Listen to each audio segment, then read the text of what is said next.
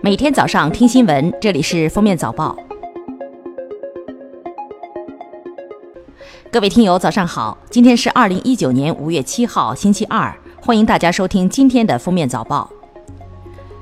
中国人民银行决定，从二零一九年五月十五日起，对仅在本县级行政区域内经营或在其他县级行政区域内设有分支机构，但资产规模小于一百亿元的农村商业银行。执行与农村信用社相同档次的存款准备金率，该档次目前为百分之八，约有一千家县域农商行可以享受该项优惠政策，释放长期资金约两千八百亿元，全部用于发放民营和小微企业贷款。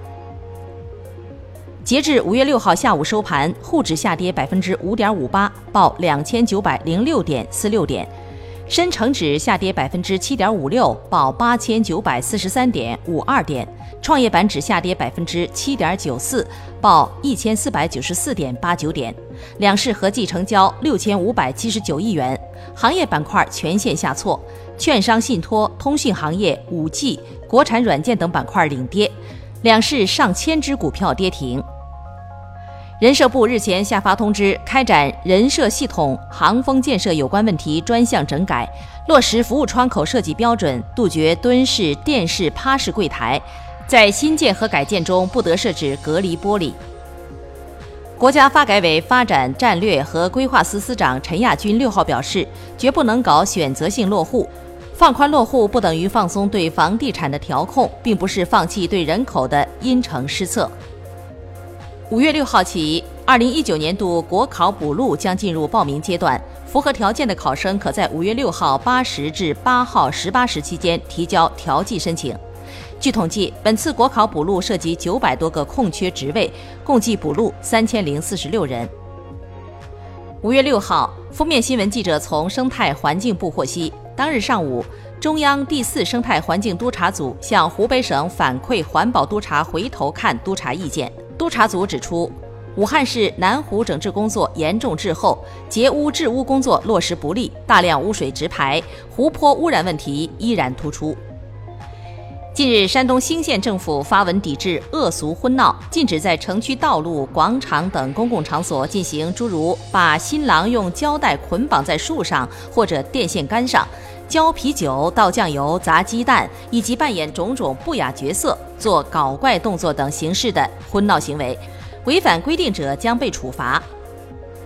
山西省公安厅六号公布扫黑除恶成绩单，从去年扫黑除恶专项斗争开展以来至今年四月，山西全省公安机关十四个月内。共打掉黑恶势力犯罪团伙一千二百四十九个，其中黑社会性质组织犯罪集团九十五个，破获刑事案件九千零四十四起，查扣涉案资产一百二十八亿元。五月五号，在西藏羌塘无人区失联五十天的杭州男孩冯浩被队友找到。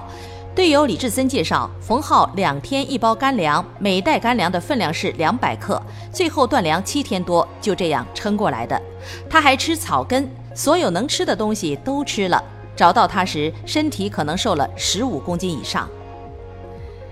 近日，浙江杭州十九岁姑娘小鹏下班后和姐妹一起去西湖边散步，两人边走路边玩手机，结果小鹏一不小心踩空，跌进了池塘。路过大叔和小伙齐力救人，经抢救，小鹏生命体征平稳，但目前仍未完全脱离生命危险。五月五号，被斯坦福大学开除的女大学生赵思雨的妈妈通过律师发表了一份声明，称女儿是受害者。赵思雨是在二零一七年三月三十一号被录取，而六百五十万美元则是在四月二十一号捐赠的。据悉。当得知赵思雨被斯坦福录取以后，辛格才建议通过他的基金会捐款，用作支付教职工薪金和奖学金等费用。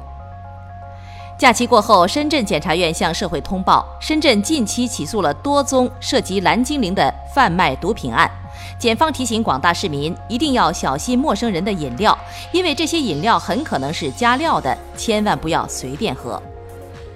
近日，四川甘孜格聂深山景区一支越野车队在格聂之眼周围转圈，驾车碾压植被。据悉，事发地系海拔三千五百米以上的高寒地区，林草部门正在评估破坏程度。目前，涉事车队已经作出书面检讨并道歉。五月四号，贵州开阳县的一名女子在集市用一百零一元向老太太买十一元的豆豉，其中一百元是假钞。十几分钟后，老人发现后报警，随后民警通过监控找到该女子和其同伙，发现两人身揣两千八百元假钞，想在集市找老年人套取真钱，最终两人各被行政拘留十四天。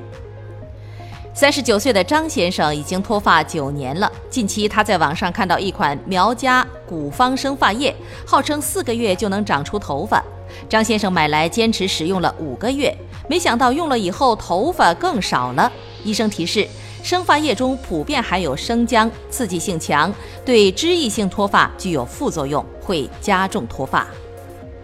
新西兰奥克兰大学研究人员发现，饮料中的糖比固体食物中的糖更易引起有害的代谢变化，导致肥胖、糖尿病等疾病。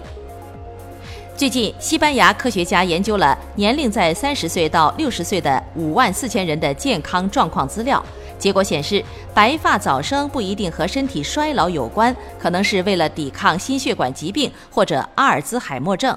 当身体开始抵抗严重的疾病时，头发中的谷胱甘肽会从头皮中借用出来。